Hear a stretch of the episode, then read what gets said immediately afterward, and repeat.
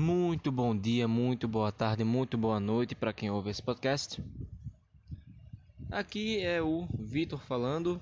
Um, vamos fazer agora o nosso segundo podcast do ano. É, eu espero que estejam gostando do conteúdo, né? É, como eu disse, o objetivo desse podcast é, é fazer com que o estudo para concurso público ele fique mais simples, porque é, nós pessoas, quando entramos na vida adulta, nós adquirimos muitas responsabilidades, o que faz com que é, co as coisas tornem-se um pouco mais complicadas de conseguir na vida. Então, assim, é, hoje em dia eu devo dizer que se nós focarmos em atingirmos nossos objetivos de uma maneira mais fácil e prática, nos ajuda porque assim nós podemos otimizar nosso tempo e atender a todo o resto de coisas que é, pedem a nossa atenção, certo? Então, sem mais delongas, vamos começar aqui com o podcast número 5 de Direito Penal. Não lembro agora qual é o episódio, mas enfim. É, vamos falar agora sobre crimes contra o patrimônio, certo? Crimes contra o patrimônio. O professor Alexandre Salim, lá do Direção Concursos, ele falou o seguinte, né? Que é, no Código Penal tem a parte geral e tem a parte especial, onde a parte geral, onde a parte geral ele falou dos princípios, aplicação da lei penal, teoria do crime e concurso de pessoas, penas e também extinção de punibilidade. E na parte especial você tem os crimes em espécie. Certo? E, bom, é, sem muito mais delongas, vamos começar aqui a ler os textos e depois vamos aqui ao próprio Código Penal em si, certo? vamos lá. Então tá. O a parte a parte especial, né? É, voltando, é, já estamos na parte especial, título 2, capítulo 1, certo? Que começa com o artigo 155, que é o furto. E basicamente é subtrair para si ou para outrem coisa alheia móvel. Certo? Subtrair para si ou para outrem coisa alheia móvel. É, vamos dar uma atençãozinha para a parte da frase que diz para si ou para outrem.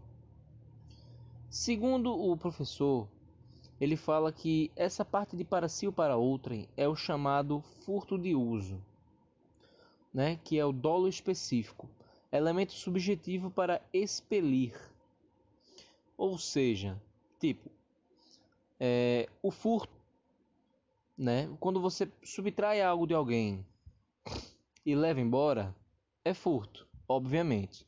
Mas tem essa questão do furto do uso que você pega algo de alguém sem a pessoa saber, usa e depois devolve. Então, a partir do momento que tu devolve e a pessoa não está sabendo de nada, meu querido, tu não cometeu crime.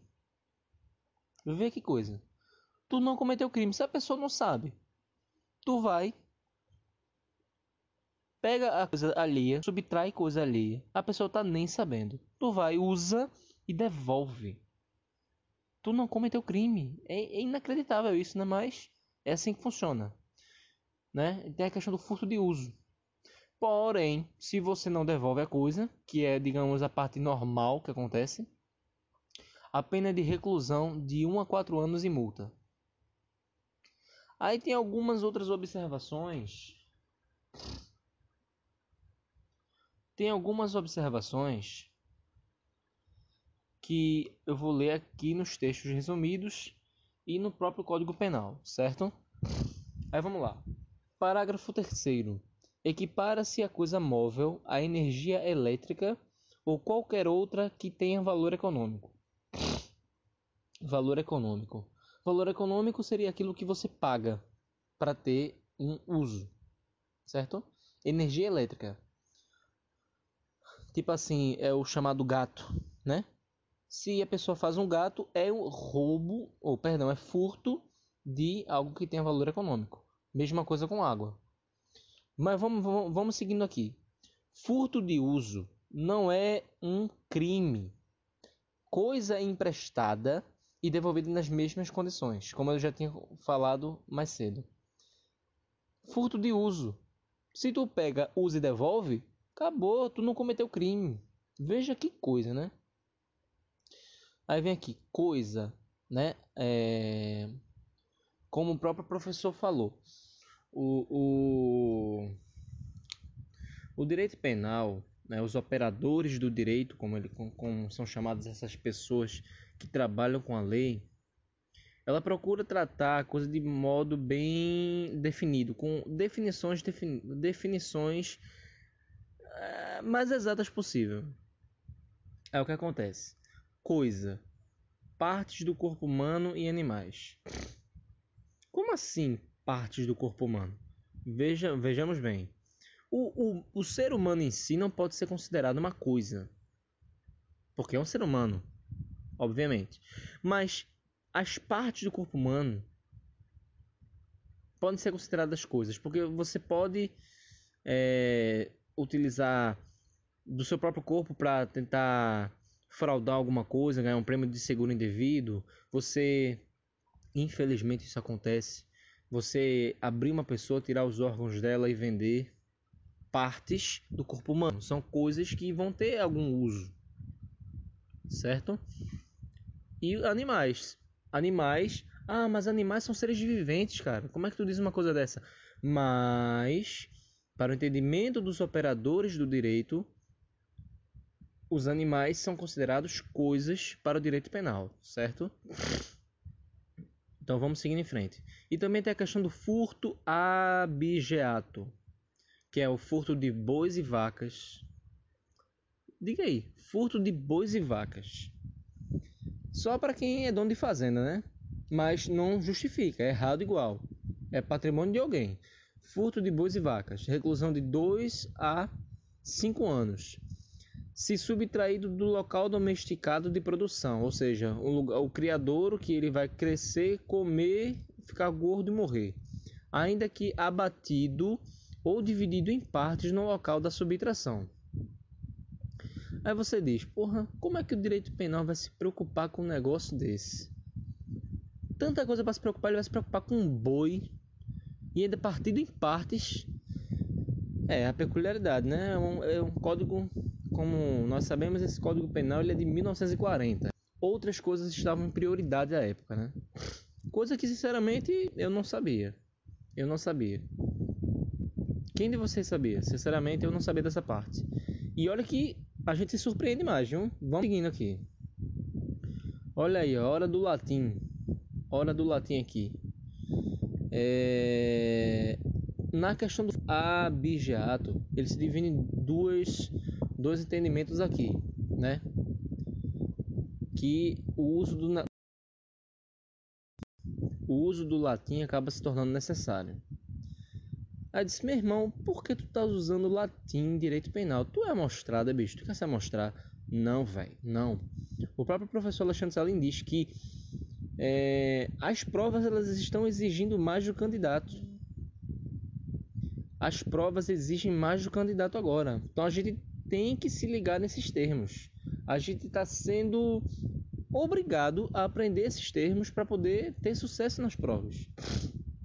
Né? Então, assim como português, quando pede é, uso de palavras eruditas e tal, né? A gente tem que aprender, velho. É a demanda, né? Concurso público é uma coisa muito profissionalizada hoje em dia. Mas enfim, continuando, o furto abigeato ele se divide aqui em dois: o res nullius, que se escreve R E S, aí separa N-U-L-L-I-U-S. Res nullius. Res nullius, que quer dizer coisa sem dono.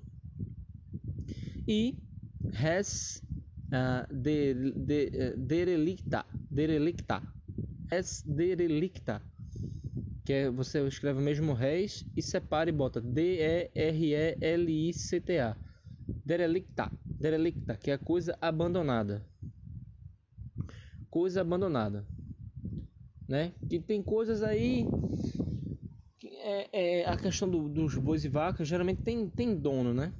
Tem dono. Mas tem coisas que são abandonadas. É, enfim, vamos seguindo em frente. Se lembra que a gente falou um pouco mais cedo da questão de equipar-se a coisa móvel, a energia elétrica ou qualquer outra que tenha valor econômico? Pronto. Vem a pergunta: Sinal de TV a cabo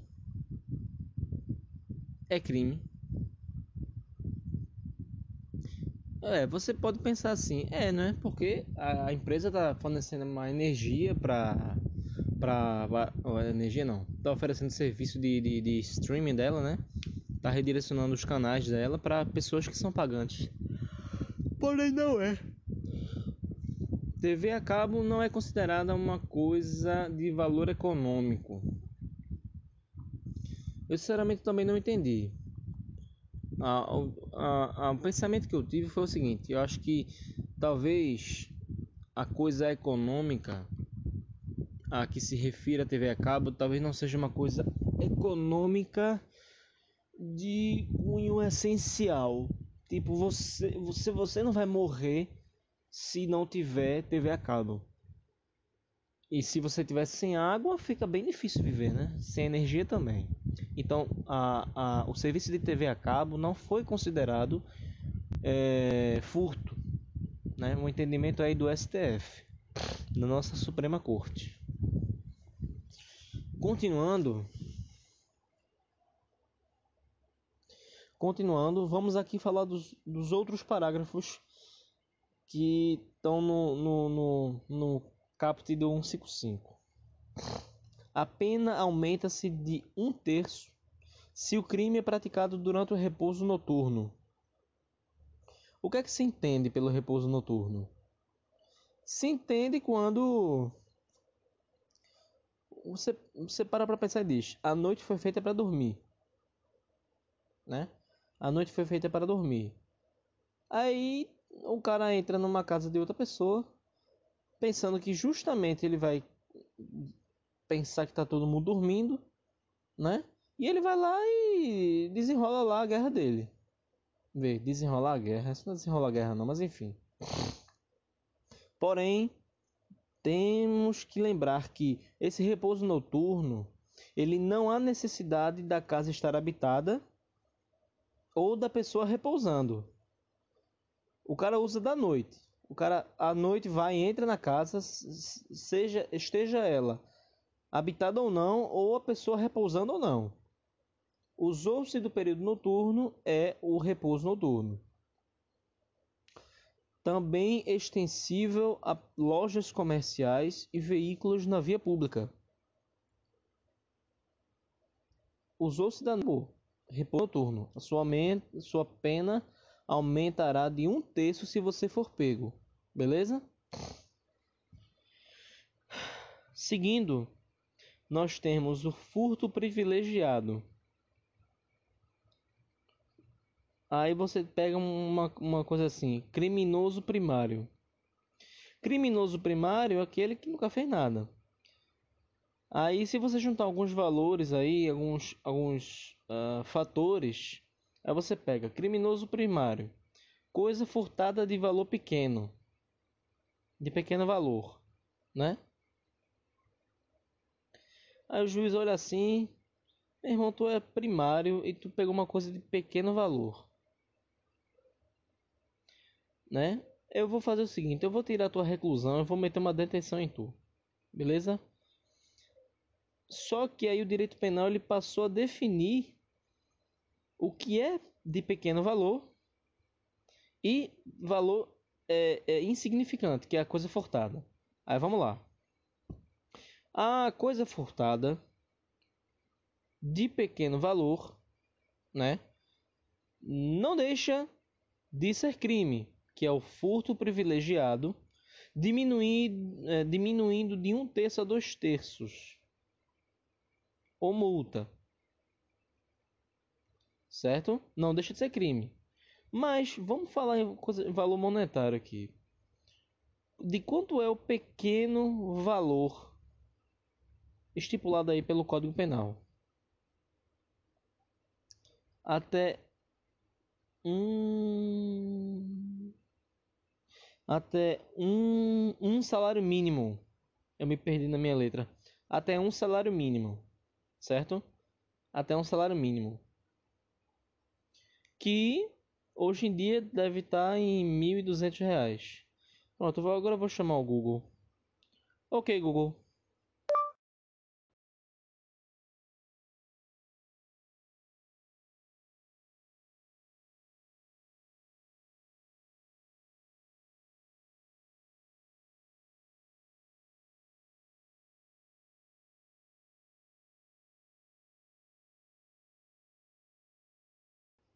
Só se mete na hora errada.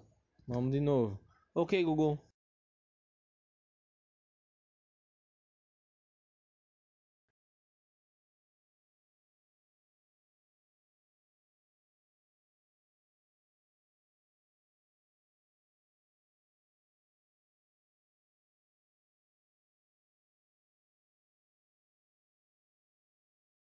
Pronto.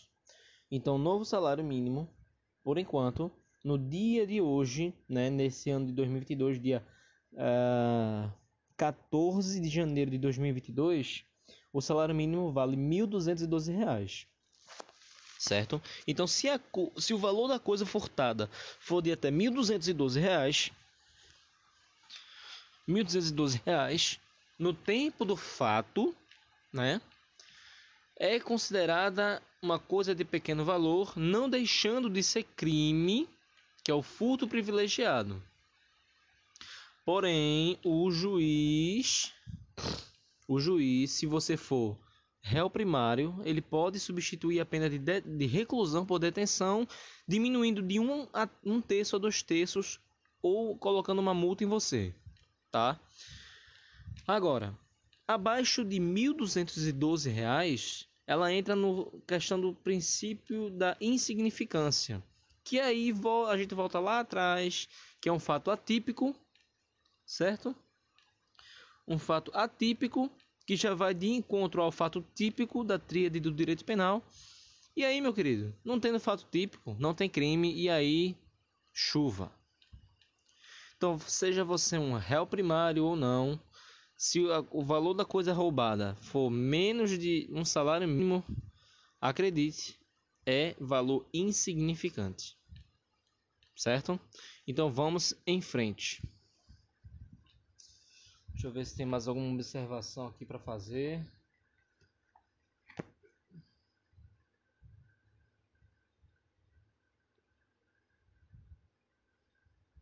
É... Vamos em frente. Bom, é...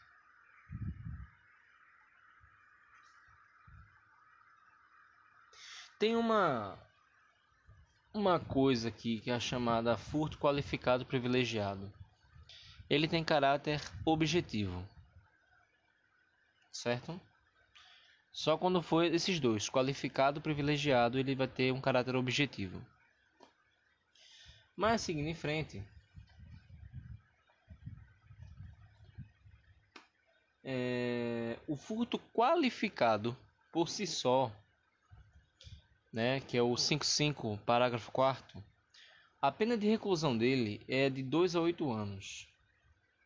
E se o crime for cometido em quatro hipóteses, com a destruição ou rompimento de obstáculo à subtração da coisa. Ou, ou seja, destruição é o chamado arrombamento. Se você arromba alguma coisa, né, você tira um obstáculo para para poder chegar lá, né, para poder furtar. certo? Com destruição ou rompimento de obstáculo a subtração da coisa. Caso 2, com abuso de confiança subjetiva ou mediante fraude escalada ou destreza. O abuso de confiança, né, é quando você faz com que a pessoa confie em você para você fazer tal coisa. Mediante fraude escalada, que a escalada quer dizer assim, você se utilizar de artifício de subir um muro, botar uma escada, cavar um túnel para poder chegar lá. Você fazer algum esforço, né, para poder chegar lá. Não sendo necessário você arrombar nada, porque tem o, o inciso 1 que é para ter que destruir, tem que quebrar para poder entrar. Aqui não, você você não arromba nada, você utiliza aí uma escada para subir, você cava um túnel, você dá um jeito aí de entrar sem deixar rastros. E aí você tem três com emprego de chave falsa. Né? E mediante o concurso de duas ou mais pessoas.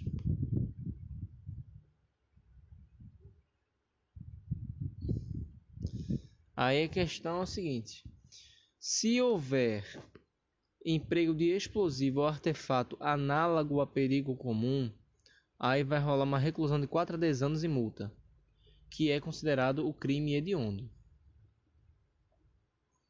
Que é justamente o que tem na, na, na nos caixas eletrônicos aí dos bancos. Certo? É, vamos em frente. Em caso de subtração feita por veículo automotor, carro, moto, caminhão, etc., que venha a ser transportado para outro estado ou para o exterior, ou seja, ou seja, você vai roubar, roubar não, perdão, você furta, né? Você furta, digamos um, um exemplo, um lugar que está vazio, um lugar que está vazio e aí você consegue encher um carro. Encher um carro, encher um caminhão e picar mula. Isso cai muito em prova. Então, assim, ele vai ser transportado para outro estado ou para fora do país, nunca para outro município, certo?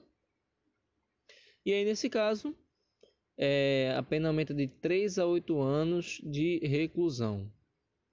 E reclusão de 4 a 10 anos e multa se a subtração for de substâncias explosivas ou acessórios que conjunta ou isoladamente possibilitem ou emprego. Ou seja, se tu roubar se tu roubar, roubar não, desculpa, se tu furtar é, ingredientes de explosivos, materiais explosivos, dinamites, coisas que te façam utilizar no futuro, fabricar no futuro, aplicar em alguma coisa reclusão de 4 a 10 anos e multa.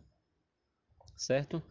Vamos dar um tempinho agora nesse nesse bloco e no próximo vamos falar aí da questão do teoria do apprehension ou amotio e vamos entrar aí no roubo realmente.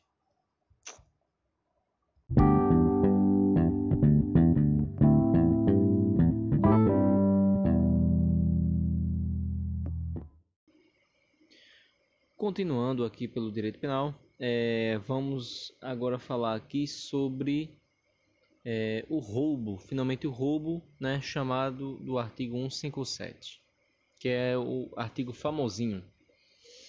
Bom, é, o roubo, vamos dizer que ele é praticamente a mesma coisa do furto, porém com o emprego de violência ou grave ameaça certo?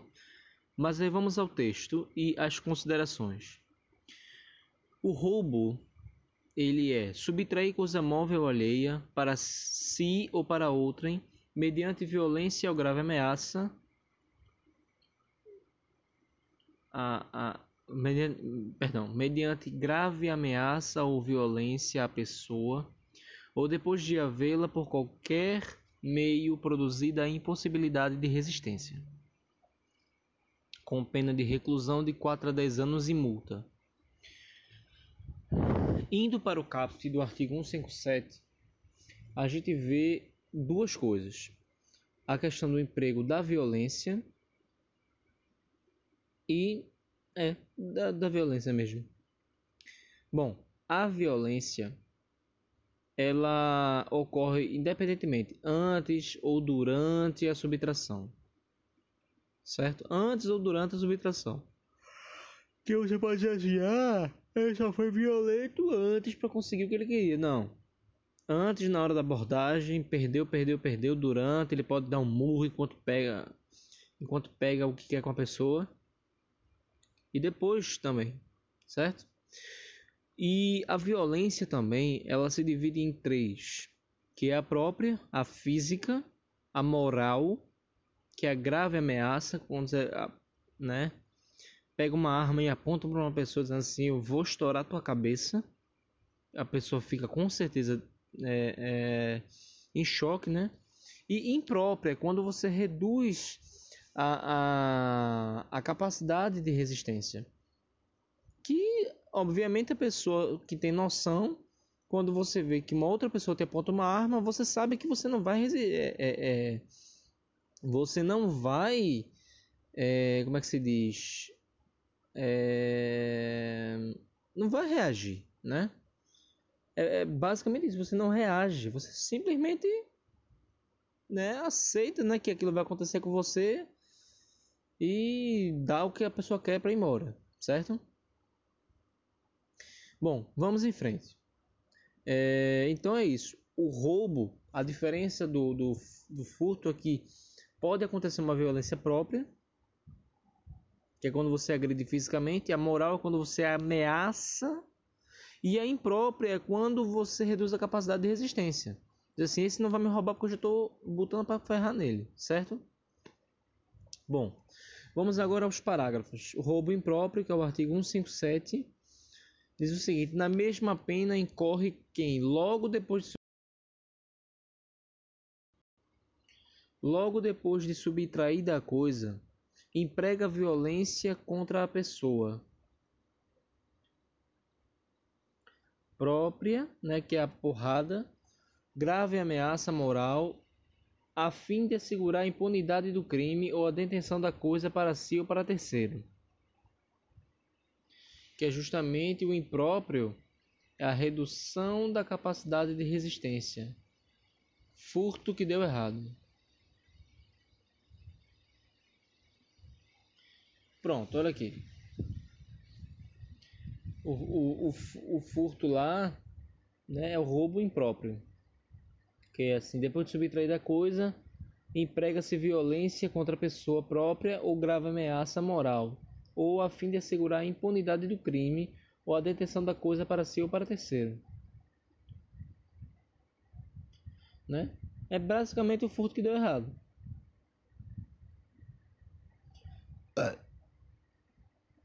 Certo? Vamos em frente. Roubo majorado. Roubo majorado é a súmula 443 do STJ. O aumento na terceira fase da aplicação da pena pelo crime de roubo circunstanciado exige fundamentação concreta,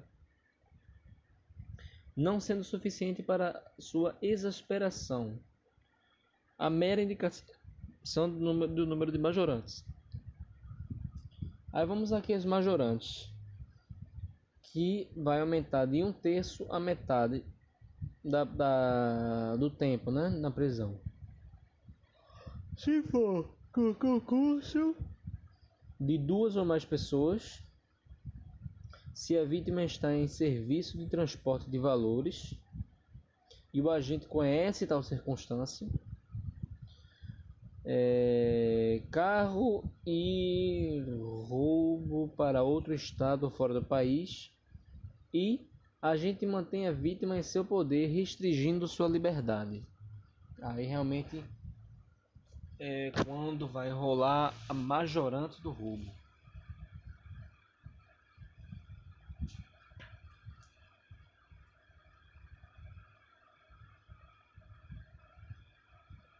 E é claro que seguindo aqui, peraí, peraí, né? Também ser de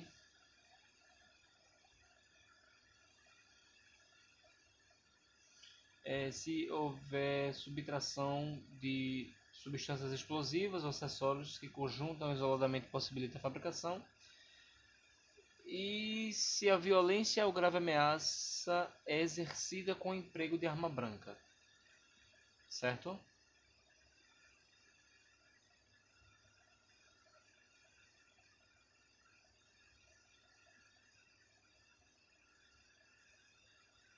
Aí vem aqui é, a pena aumenta, aumenta de dois terços. A pena aumenta de dois terços.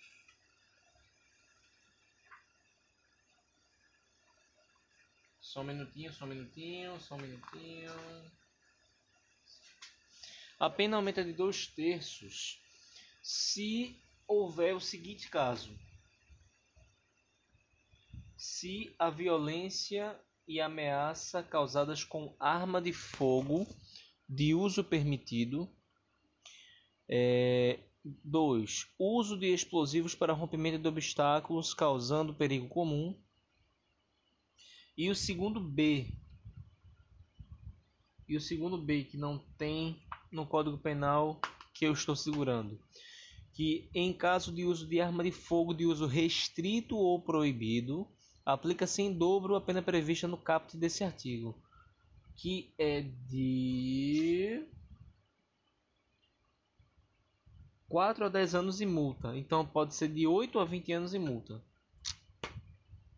E por fim, o parágrafo 3 do Código Penal fala o seguinte: se da violência resultar lesão corporal grave ou gravíssima, ocorrerá uma reclusão de 7 a 18 anos e multa.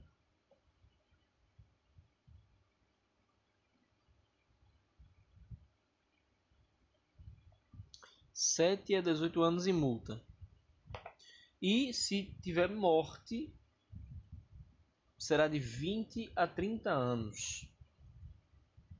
E multa. Certo? É, ou então se rolar de usar arma de fogo ou se usou arma de fogo ou manteve a vítima sob restrição de liberdade é crime hediondo e também lesão grave ou morte, né? E aí entra a súmula 603 do STF, que diz que a correspondência para processo e julgamento do latrocínio é do juiz singular e não do tribunal do júri. Né, o latrocínio. E a 610, súmula 610, fala que a crime de latrocínio consumado quando o homicídio se consuma, ainda que não realize o agente a subtração de bens da vítima. Né?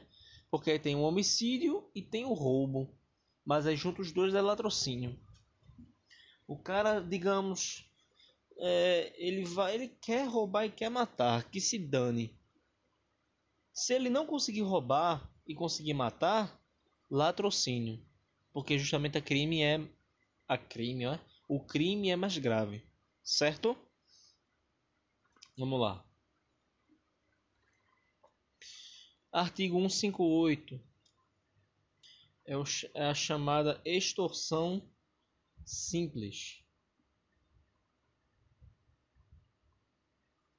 Que quer dizer constranger alguém mediante violência ou grave ameaça e com o intuito de obter para si ou para outrem indevida vantagem econômica, né, a fazer, tolerar que se faça ou não ou deixar de fazer alguma coisa, né? Mas rapaz, essa leitura ficou um pouco complicada. Vamos facilitar? Seguinte, a extorsão ela tem três momentos. Três. Um que é o comportamento do autor, ele te constrange para conseguir ter o dinheiro, que é a tentativa dele colar, colou. Dois, o comportamento da vítima. Ele vai fazer o que, a, que o, o autor quer ou não. ou deixa de fazer.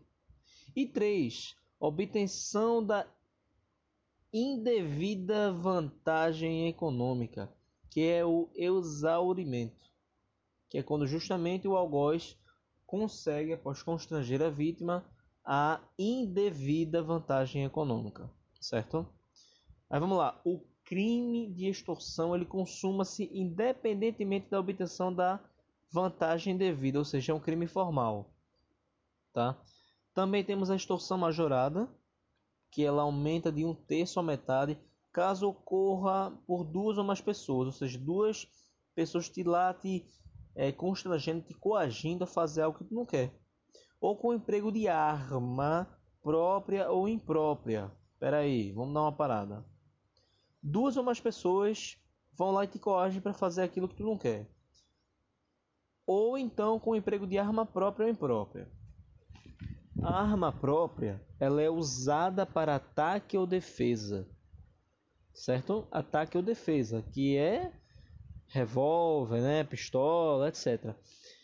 E o caso de arma imprópria é aquela que não é feita para aquele fim. Uma faca de cozinha é para cortar pão, é para cortar um queijo, é para não sei, abrir uma embalagem, né? Você utiliza daquele utensílio para outra coisa, mas ela se torna um objeto de destruição, de assassinato, que é o que mais se tem por aí. Beleza? É, vamos lá. Extorsão qualificada. Que é aquela que é a extorsão praticada mediante violência, né? O disposto no artigo 3 do artigo anterior, que é o roubo. Né? Documento, né, etc. Porrado. Extorsão.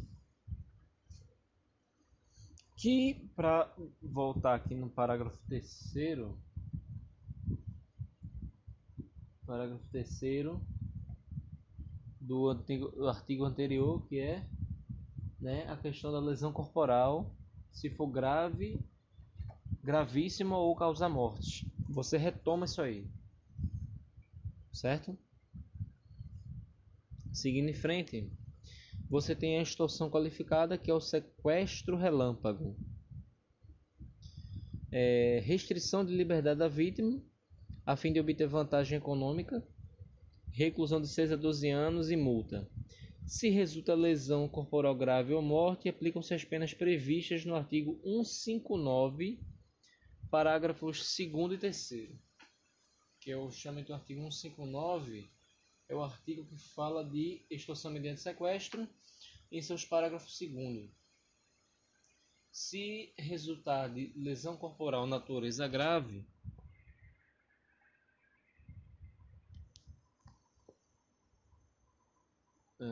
deixa eu só dar uma olhada. Ah, tem aqui, tem aqui. Sa saibamos que trata-se de um crime hediondo, certo?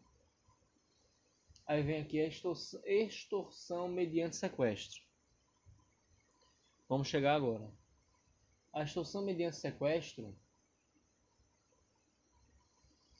ela funciona assim: sequestrar a pessoa com o fim de obter para si ou para outrem qualquer vantagem, como condição ou preço de resgate. Condição ou preço do resgate: reclusão de 8 a 15 anos. Crime formal, sempre hediondo, também na forma simples.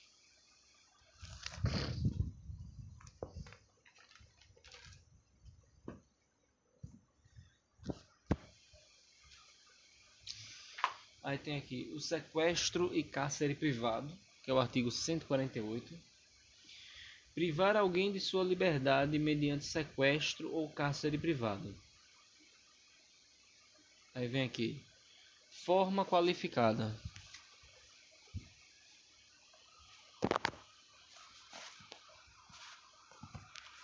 Forma qualificada. Artigo 159. A forma qualificada do artigo 159, parágrafo 1 ela se aplica quando ela tem mais de 24 horas de duração. Se o sequestrado for menor de 18 anos ou maior de 60,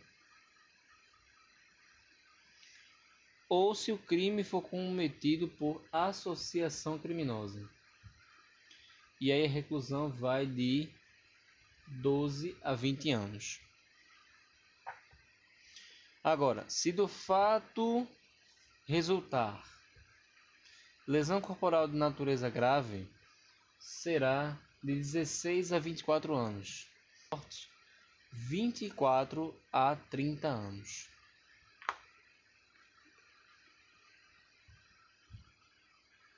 Porém, no parágrafo 4 temos aqui o chamado a chamada colaboração premiada.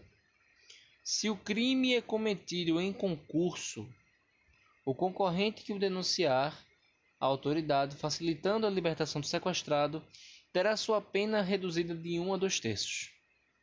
Né? Sei lá, bate um sentimento de arrependimento nele lá e tal, ele quer consertar, né? Eu quero que a vítima se saia, eu quero que a vítima é, possa ser liberta, né? Eu tava contigo, depois eu sou preso pela polícia, me, me lasco. Aí digo, não, vou fazer o seguinte. Eu vou logo te entregar. É mais fácil. Certo?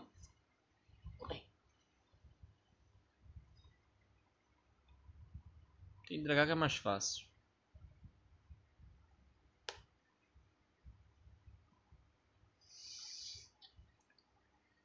E aí, vamos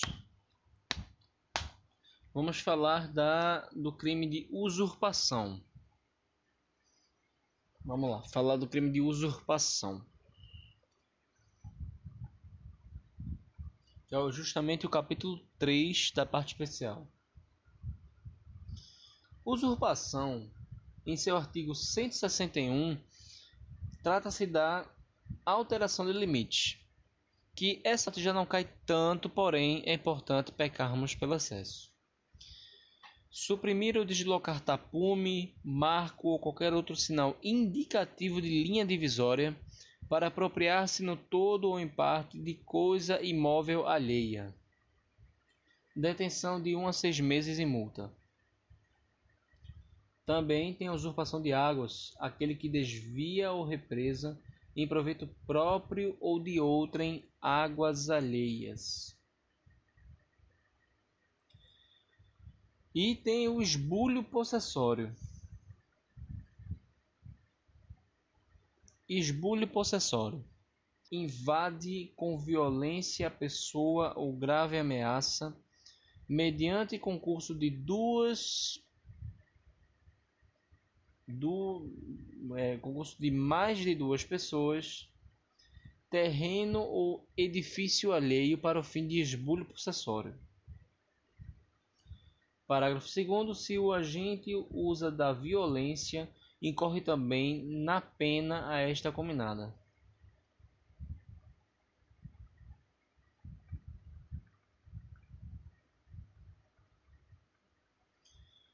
E, por fim, se a propriedade é particular, caramba, se a propriedade é particular e não há emprego de violência, somente se procede mediante queixa, que é ação penal privada. Certo?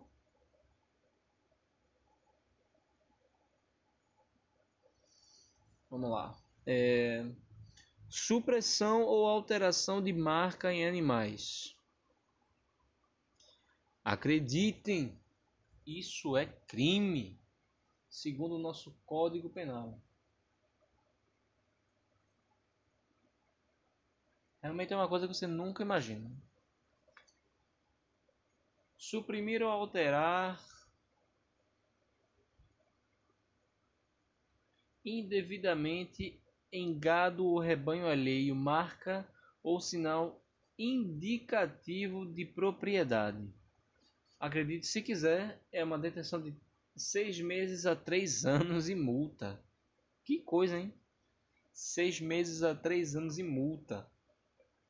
Se você tiver um gado ou não tiver um gado e for lá e tentar prejudicar o gado do coleguinha lá, certo? E aí e aí vamos aqui ao ao capítulo 4 dos crimes ao patrimônio, iniciando pelo artigo 163, dano, né? Que aí é uma coisa mais comum, vamos por assim dizer, destruir, inutilizar ou deteriorar coisa alheia. Detenção de 1 um a 6 meses e multa. Porém, na questão do do dano, há uma regra apenas que é, é uma ação penal privada e só cabe dolo. Você não vai destruir alguém ou destruir a coisa de alguém por acidente, né? Pelo menos o direito penal não aceita isso. Assim, ai, eu, eu, eu joguei uma pedra na janela da pessoa sem querer. O direito penal não aceita isso e só se registra mediante ação penal privada, ou seja, uma queixa. Bom, vamos aqui às qualificantes. Qualificantes do dano. Se for com violência a pessoa ou grave ameaça, né? Tipo, você é violento com a pessoa, é, seja violência própria, imprópria ou moral, tu dá na pessoa, tu ameaça a pessoa, tu reduz a de resistência da pessoa e no final tu ainda quebra o bem da pessoa. Vê que coisa. Então, com certeza é uma coisa qualificada. Ou então, se você utiliza de emprego de substância inflamável ou explosiva, se o fato não constituir crime mais grave. Ou então, se for contra o patrimônio da União, do Estado, do Distrito Federal de município ou de autarquia ou fundação pública, empresa pública, sociedade de economia mista ou empresa pública, sociedade de economia mista ou empresa concessionária de serviços públicos. Né? Se você atentar contra o bem público ainda mais da União, o Estado ainda é eficiente, o município também pode ser eficiente em alguns casos, mas vai mexer com a União? Aí, meu querido, a detenção. Opa, peraí, calma, calma, calma. Ou então por motivo egoístico ou com prejuízo considerável para a vítima. Aí vai rolar uma detenção de seis meses a três anos e multa, além da pena correspondente à violência. E lembrando que os incisos 1, 2 e 3, que é um, lembrando, um que é violência à pessoa ou grave ameaça, 2 que é com emprego de substância inflamável ou explosiva se o fato não constitui crime mais grave e 3 contra o patrimônio da União, de Estado, do Distrito Federal, de município ou autarquia, fundação pública, empresa pública, sociedade de economia mista ou empresa pública ah, ou empresa concessionária de serviços públicos. Essas esses três primeiros incisos eles são apenas de ação pública. E o quarto, que é por motivo egoístico ou com prejuízo considerável para a vítima, é uma ação privada, ação penal privada, certo? É, vamos dar uma, um tempinho nesse bloco e vamos ir aqui para uh, para a próxima aqui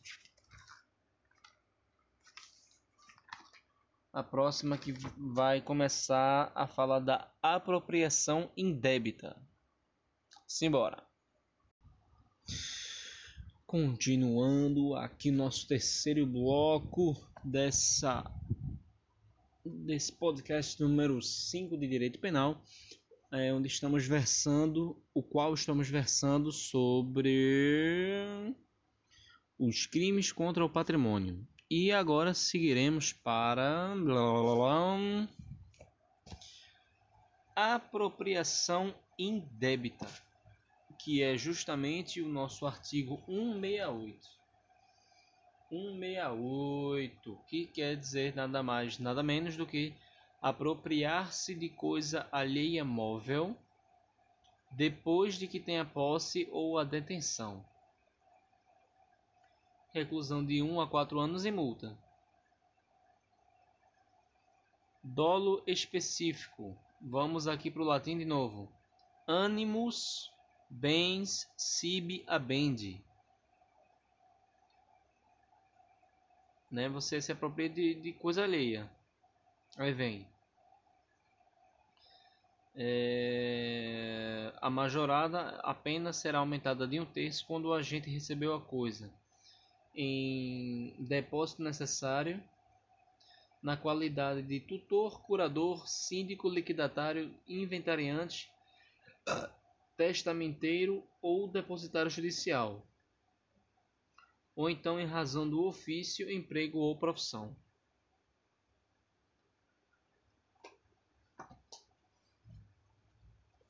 Cadê? Vamos para cá. É, é basicamente isso. Você apropriar-se de algo que não é seu. Né? Vamos em frente é apropriação indébita previdenciária, que é o 168A. Deixar de repassar previdência social as contribuições recolhidas dos contribuintes no prazo e forma legal ou convencional. Veja que coisa, o direito penal ele se envolve também na parte previdenciária que vamos combinar, né? Tem tido muitas fraudes aí no, no INSS dos contribuintes, né? Porque, é, sinceramente, viu? O brasileiro é um povo que sofre muito. Aí imagina você, né? É, é ser colocado na sua cabeça que você vai, é, vai trabalhar, né? Vai ajudar seu patrão por vários anos, né? sendo recolhidas taxas suas, FGTS, etc. E que no final o governo vai cuidar de você. E no final tu percebe que o dinheiro que tu vai receber do governo não dá nem para se manter nos tempos que estamos tendo hoje. É para se fuder, velho, no mínimo. Então assim, por isso que o direito penal ele entrou nesse meio, né, que é justamente acho que foi o primeiro podcast de direito penal que a gente estava dizendo que o direito penal é a última ratio, é a última instância, porque puta que pariu, você trabalhar muito para depois mal ter direito a, mal ter direito a seu benefício é bronca. Mas conversas à parte, vamos lá. Essa questão de você deixar de repassar a Previdência Social as contribuições recolhidas dos contribuintes, no prazo na forma legal convencional, dá uma reclusão de 2 a 5 anos e multa.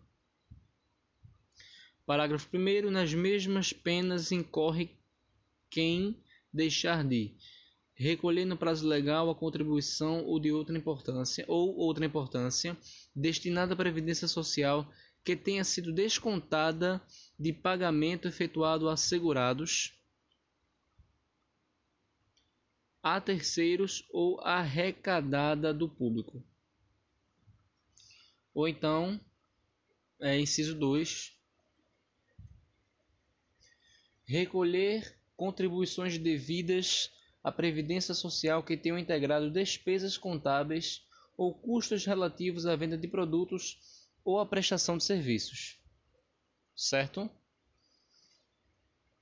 Inciso terceiro, pagar benefício devido ao segurado quando as respectivas cotas ou valores já tiverem sido reembolsados à empresa pela Previdência Social. E aí, não, nesse caso, nesses casos, não se exige dolo específico. Parágrafo 2 É extinta a punibilidade do agente se o agente espontaneamente declara, confessa e efetua o pagamento das contribuições, importâncias ou valores e presta as informações devidas à Previdência Social, na forma definida em lei ou regulamento. antes do início da ação fiscal.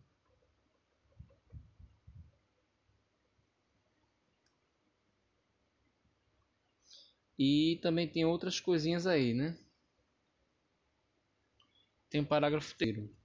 É facultado ao juiz deixar de aplicar a pena ou aplicar somente a de multa se o agente for primário, mais uma vez, né? O réu primário sempre passa uma mão na cabecinha dele. E de bons antecedentes desde que, inciso 1, tenha promovido após o início da ação fiscal e, de, e antes de oferecida a denúncia o pagamento da contribuição social previdenciária, inclusive acessórios, ou, inciso 2, o valor das contribui contribuições devidas, inclusive acessórios, seja igual ou inferior àquele estabelecido pela Previdência Social administrativamente, sendo, como sendo o mínimo para o ajuizamento de suas execuções fiscais. Vamos em frente. E aí a gente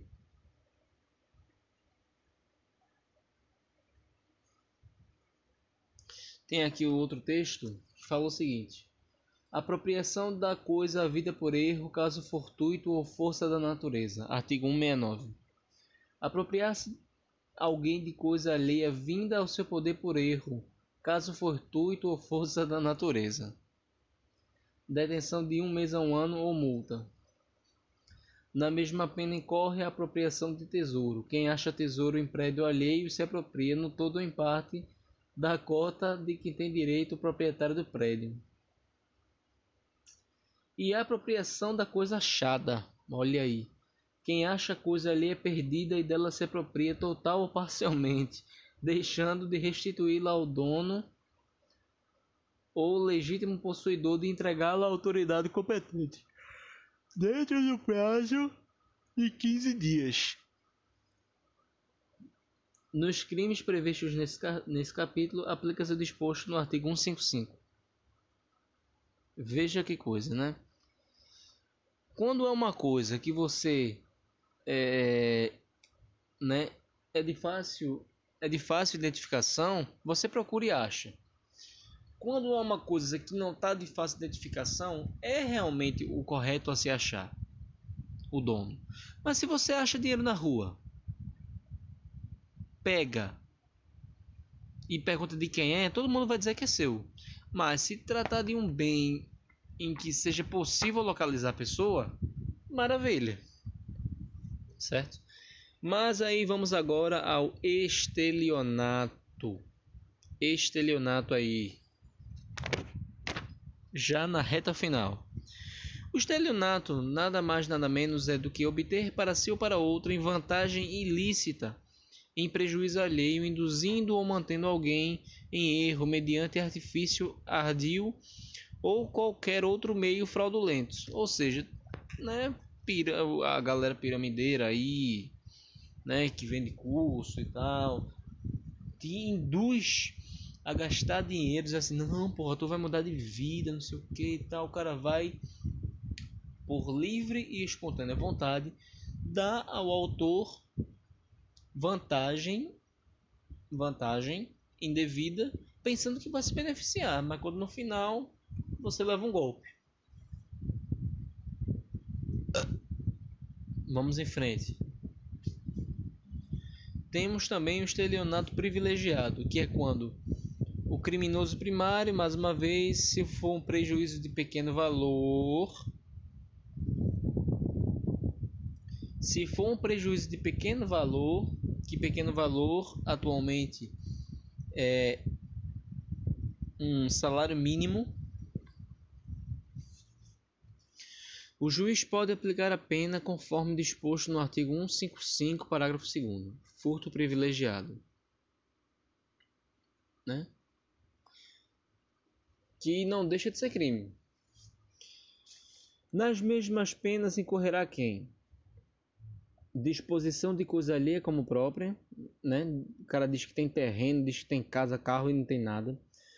Aí vem, vende, permuta, dá em pagamento, em locação ou em coisa alheia como própria. Veja que absurdo. Alienação ou oneração fraudulenta de coisa própria, vende, permuta, dá em pagamento ou em garantia coisa própria inalienável, gravada de ônus ou litigiosa ou imóvel que prometeu vender a terceiro mediante pagamento em prestações silenciado sobre qualquer dessas é, circunstâncias. É, aí vamos lá. Parágrafo 2 é, defraudação de penhor. Defrauda mediante alienação não consentida pelo credor ou por outro modo a garantia pignoratícia quando tem a posse do objeto empenhado. Quarto, fraude na entrega da coisa. É, defrauda substância, qualidade ou quantidade de coisa que deve entregar a alguém. Cadê? Estamos no 171. 171. Entrega da coisa. Temos também a fraude para recebimento de indenização ao valor do seguro, né? Que é, já, já se foi discutido e pacificado que a autolesão não é crime em nosso país, uma vez que você faça aqui destrói total ou parcialmente ou oculta coisa própria ou lesa o próprio corpo ou a saúde ou agrava as consequências da lesão ou doença com o intuito de haver indenização ao valor do seguro. E é aí que você, quando for pego, vai se lascar. Fraude também no pagamento por meio de cheque. Emite cheque sem suficiente provisão de fundos em poder do sacado, ou lhe frustra o pagamento.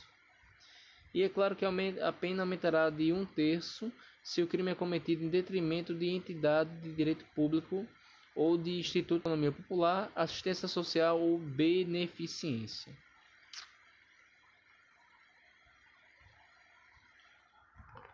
Né?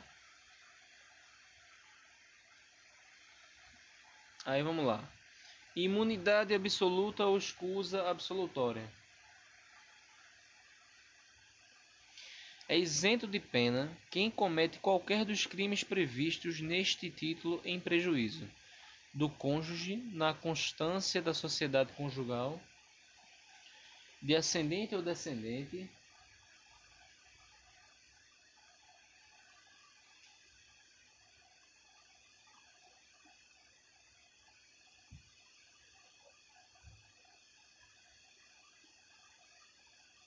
é, perdão, ascendente descendente, seja parentes legítimo ou ilegítimo, seja civil ou natural,